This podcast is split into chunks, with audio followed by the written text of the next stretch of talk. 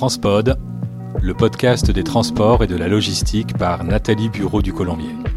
Bonjour, bienvenue sur Transpod, l'interview. Nous sommes en compagnie de Paul Touré, directeur de l'ISEMAR, l'Institut supérieur d'économie maritime. Bonjour Paul. Bonjour. Quel est le rôle de, de l'ISEMAR Vous êtes basé à Nantes, vous produisez des études, c'est ça? Alors, on se considère comme un, un observatoire des industries maritimes, navales et portuaires. Le but, c'est de comprendre tout ce qui se passe au niveau de ces trois industries, la construction des navires, toutes les activités portuaires, mais aussi le transport maritime, la marchandise, l'armateur, le navire. Et on, s'est aperçu il y a une vingtaine d'années que ça manquait un peu dans le tissu français. On avait l'université qui produisait pas mal de choses, on avait les consultants, on avait la presse, mais il manquait un objet intermédiaire, un peu multiforme que nous sommes, c'est-à-dire quelque chose qui est capable de comprendre l'actualité maritime, de l'analyser pratiquement à chaud, tout en pouvant tirer les fils sur la longueur, l'épaisseur, on va dire. Donc en fait, on fait quelque part le même métier. Vous êtes journaliste, mais un journaliste euh, augmenté.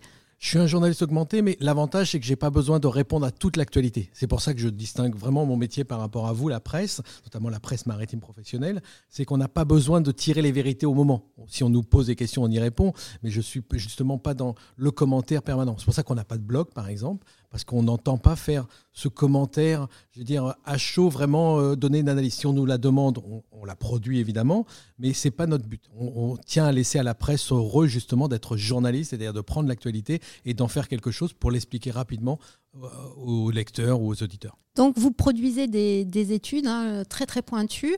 Quelle est, quelle est la dernière que vous venez de, de, de, publier et quelles sont les prochaines sur lesquelles vous travaillez? Alors nos fameuses notes de synthèse, on a deux thématiques, enfin deux orientations. Il y en a une qui est plutôt sur des questions de fond. C'est pour ça qu'on parle beaucoup de transition énergétique ou environnementale. On parle de temps en temps de marché. Puis il y en a qui sont plus d'actualité. D'ailleurs, on a écrit sur le canal du Panama. Camille qui l'a écrit, Camille Valero qui travaille avec moi.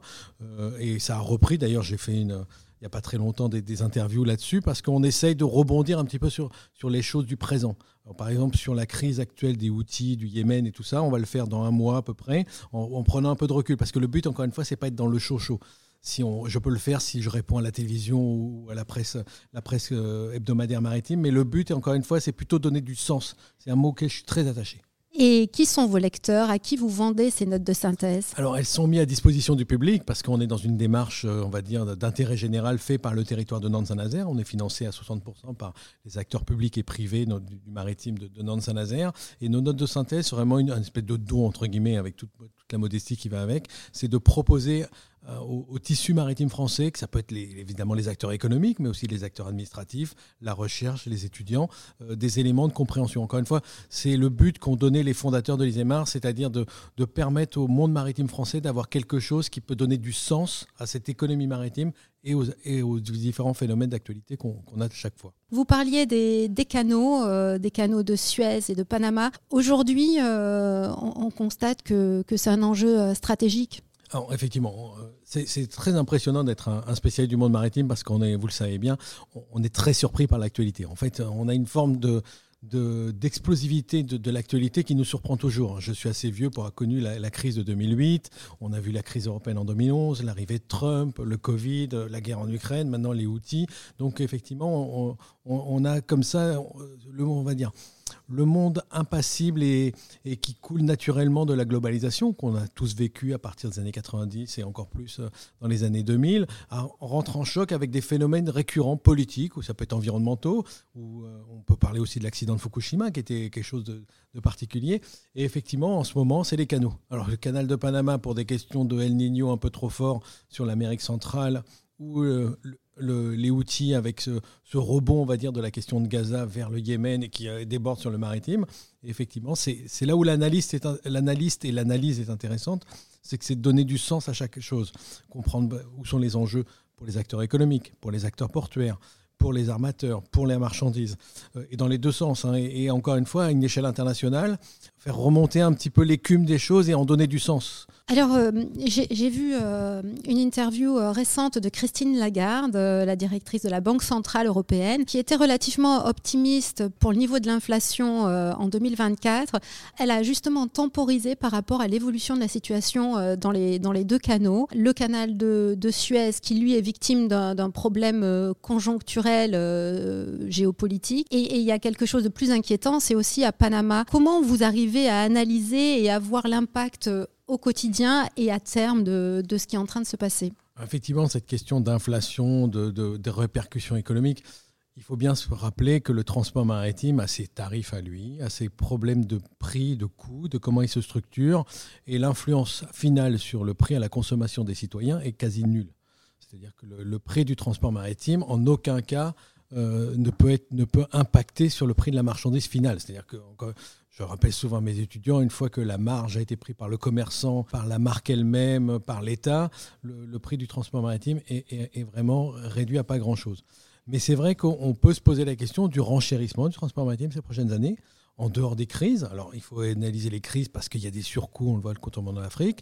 Mais si on pose la question du prix du carburant lui-même sur ces énergies fossiles, le coût de l'environnement, le coût de la logistique, on doit forcément se poser la question. Aujourd'hui, on a une globalisation qui est basée sur des prix très bas du maritime, le gigantisme, la question sociale des navigants, etc. C'est peut-être pas le changement. Et si on doit parler de décarbonation, transition environnementale, énergétique, il peut changer. Mais c'est vrai, c'est des questions de fond qui se, qui se mettent en dessous des questions d'actualité qui sont effectivement euh, le renchérissement ou le rallongement des routes maritimes ces, prochaines semaines.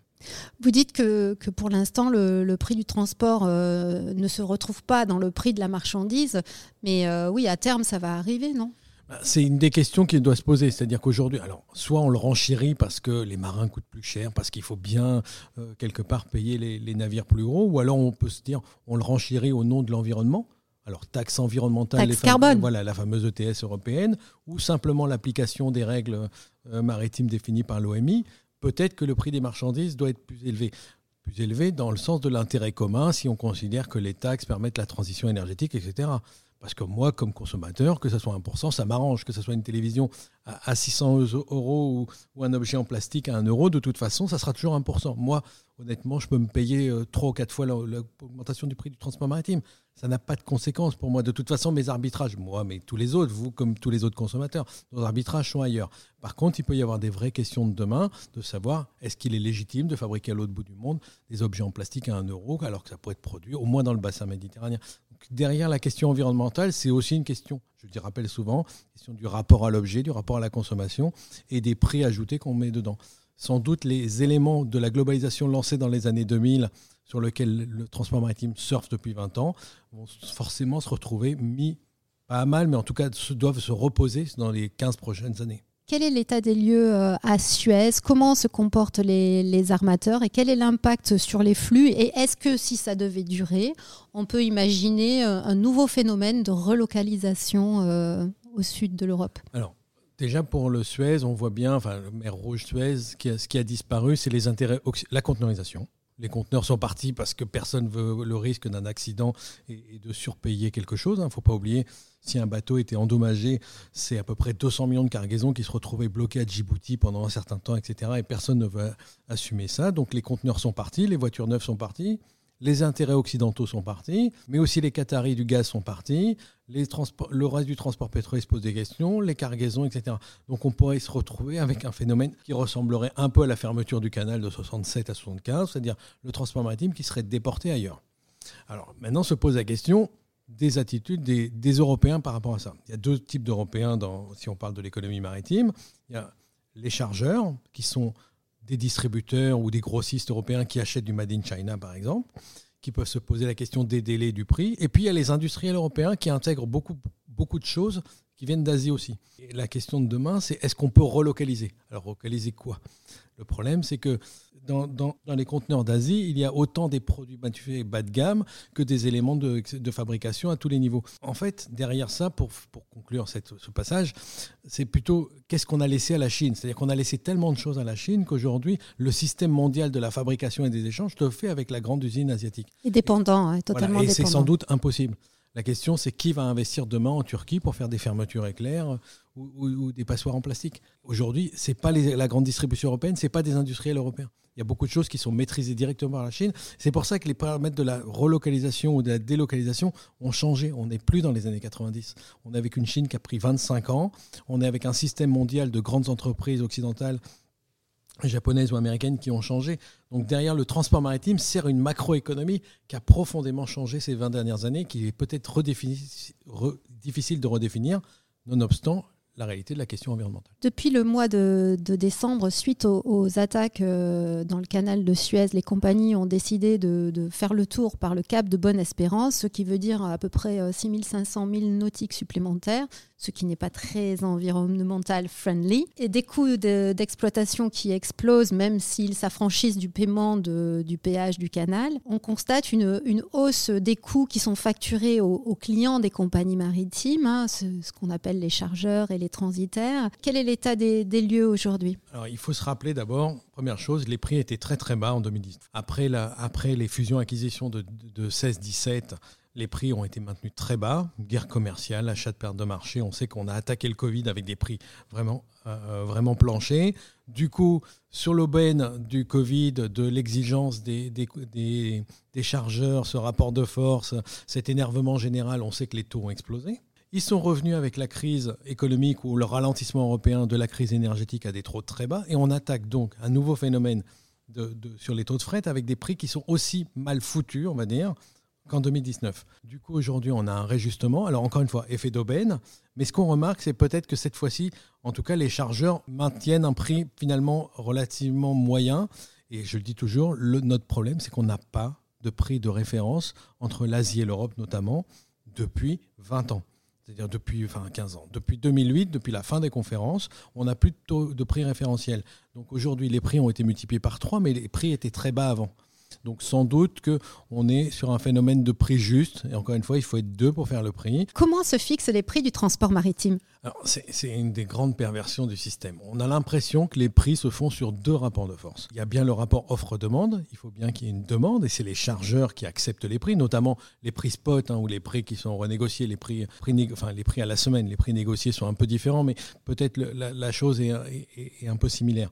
En gros, on a bien le rapport de force entre chargeurs et armateurs, mais on sait qu'on a aussi les rapports entre armateurs. C'est une vieille analyse qu'on a fait à l'ISEMAR dans les années 2010, c'est de dire qu'aujourd'hui, c'est souvent le, côté, euh, on va dire, la capacité des armateurs de, s'entendre ou pas. Alors, on va mettre des guillemets sur s'entendre. Moi, je l'ai appelé discipline collective. Je m'aperçois que je trouve aussi ce mot souvent en anglais, le mot de discipline. Quand les armateurs sont disciplinés, ils peuvent très bien mettre les prix très très haut. Et on l'a vu, c'est-à-dire qu'en fait, personne ne brade les prix. Mais de temps en temps, ils font de l'indiscipline collective. C'est-à-dire qu'on est bien dans des guerres commerciales et des parts de marché. Il y a un soupçon qui traîne depuis la fin du Covid, c'est que les prix sont très très bas. On suppose même que des armateurs, qui soient jaune, bleu, marine ou bleu ciel, peut-être maintiennent les prix bas. Après, encore une fois, faut pas oublier, la, faiblesse des, taux permet de tuer les plus petits. Parce que dès qu'arrive la crise, ben, c'est les plus petits qui prennent. Donc les prix étaient très très bas. Donc voilà, c'est pour ça qu'il y a deux rapports de force. Actuellement, les armateurs ont relevé les prix au nom des fameuses restaurations des taux, des taux de fret et sans doute de la réorganisation. Comme ça fait deux semaines que les, prix ont légèrement baissé quand on regarde hein, spot sur l'Europe, Asie, etc. Euh, donc on peut penser que les chargeurs ont dit stop. Et c'est encore une fois, il faut être deux pour faire un taux. Et peut-être, mais encore une fois, on n'est pas dans la crise du Covid. Hein. C'est-à-dire qu'on n'est pas dans menace de fermeture de port, on n'est pas dans euh, menace de fermeture d'usine, on est en plus dans un climat européen qui n'est pas top top. Donc c'est pour ça qu'on a l'impression qu'il y a un juste prix. La question, c'est toujours quel sera le juste prix? De ces prochains mois. Est-ce que justement les, concentrations armatoriales ne pèsent pas dans le rapport de force? C'est à ça que servent les crises. Les crises servent à tuer les plus petits pour consolider. Après, faut pas oublier, on a attaqué les années 2000 avec 25 armements, on, on était en 2010 avec une vingtaine, on a fini les années 2010 avec 8. 7-8.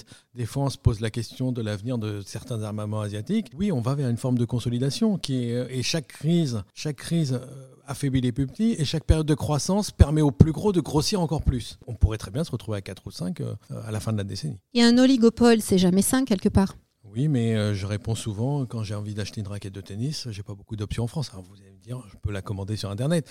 J'ai déjà fait la comparaison. Vous savez qu'il y a deux fabricants d'avions dans le monde. Il y a cinq ou six groupes automobiles majeurs. Il y a un peu plus de niveau de concurrence. On est d'accord que l'oligopole est, très restreint et pourrait amener à des concentrations de prix, etc. Et c'est aussi pour ça qu'il faut ce rapport de force. Il faut que les chargeurs soient capables aussi de.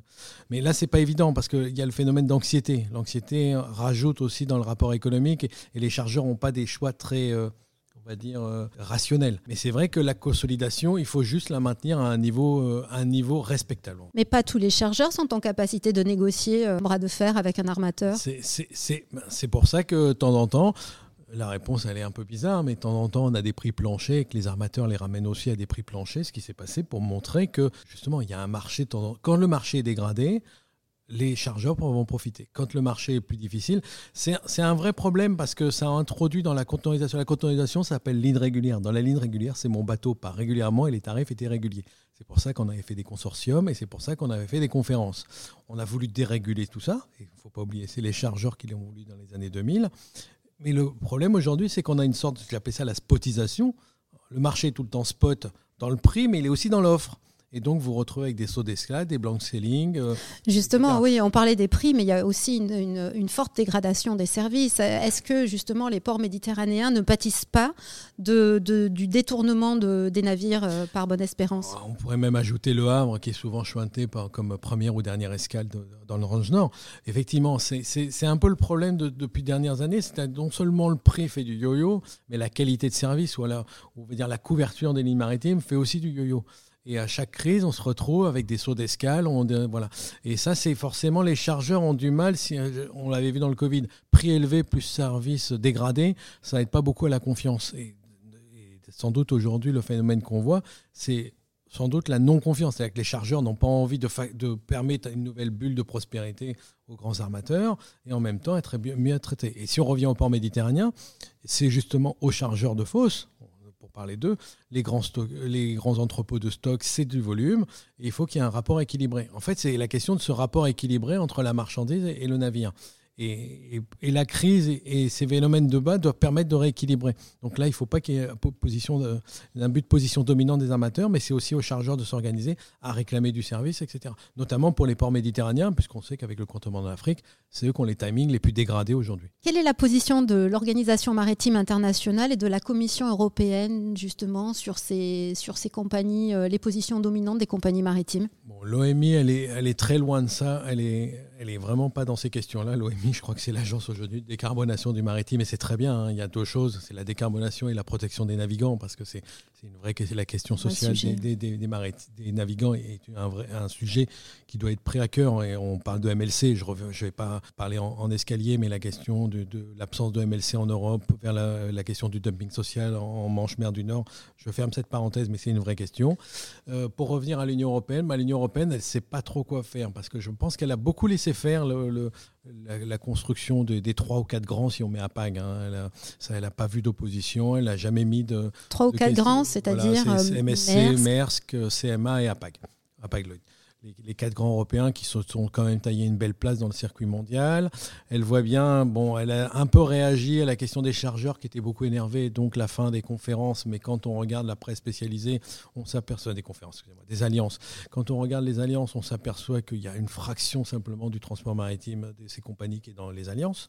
C'est plutôt des VSA fonctionnels, etc. Donc en gros, des accords de partage de navires. Je vais vous dire, il n'y a pas besoin d'être en alliance et, être, et se rencontrer dans des cafés enfumés, de, des salons enfumés de Londres pour faire, des, pour faire de la discipline collective. Ou à Dubaï, euh, pendant la COP. Voilà, la discipline collective, elle se fait parce qu'il y a un taux de fret qui se négocie. Il y a quelque chose que, je vais faire une parenthèse, mais L'attitude aussi des chargeurs à vouloir gagner souvent euh, des bouts de ficelle sur les taux, sur les taux de fret n'a pas aidé. C'est-à-dire qu'il y a aussi une lecture chez les chargeurs du prix maritime euh, euh, si, vous voulez, de l'inclure comme quelque chose de très ajustable ou quelque chose qui était euh, très élastique n'aide pas. C'est-à-dire qu'il faut aussi qu'il y ait des chargeurs qui s'aperçoivent que le prix du transport est relativement marginal, entre guillemets, même s'il leur coûte, et qu'il faut aussi une lecture un peu plus stratégique et pas forcément du cost killing. C'est-à-dire quand les chargeurs font du cost killing, le problème c'est que l'armateur, il fait, lui, il essaye de gagner de l'argent et ça n'aide pas à constituer un juste prix. Je ferme cette parenthèse qui est peut-être un peu débordée, mais en tout cas, pour finir, l'Union européenne a dit qu'elle voulait plus des alliances, etc. Je crois qu'elle a tout intérêt à maintenir, c'est l'analyse que j'ai, hein, de maintenir ces quatre super opérateurs. On les voit en train de s'impliquer dans tout ce qui est possible en Europe. C'est-à-dire littéralement, on est en train de donner la clé du camion à quatre grandes entreprises. Hein, si même euh, Kuehne-Nagel, si on est extrapolé, on pourrait même ajouter DSV dans la logistique en, en Europe. Donc euh, au Danemark, on voit bien qu'on a des méga entreprises de transport européennes qui prennent de l'importance. Et finalement, est-ce que c'est si grave que ça euh, Tous nos téléphones sont asiatiques ou américains. Dedans, euh, on a beaucoup de choses qui sont d'autres continents. Si on a des super acteurs du transport en Europe, c'est tant mieux, c'est de la valeur ajoutée, c'est de l'emploi. vouloir casser le système, ça serait stupide parce que vraiment, c'est quelque chose d'important pour l'économie européenne. Hormis les études, quelles sont vos passions dans la vie? Eh ben, Je ne suis pas du tout un maritimiste, c'est ça le plus étrange? J'aime beaucoup le vélo et la terre et je suis géographe, ce qui permet d'être un bon maritimiste parce que ça évite d'avoir de la passion et juste de l'analyse froide et euh, une capacité à, tirer les choses au-delà de, en dehors justement de, cet amour de la mer. J'aime beaucoup la mer, mais c'est pas ma passion. Merci beaucoup pour ce mot de conclusion. Euh, je vous dis à très bientôt pour une nouvelle émission de Transpod, l'interview.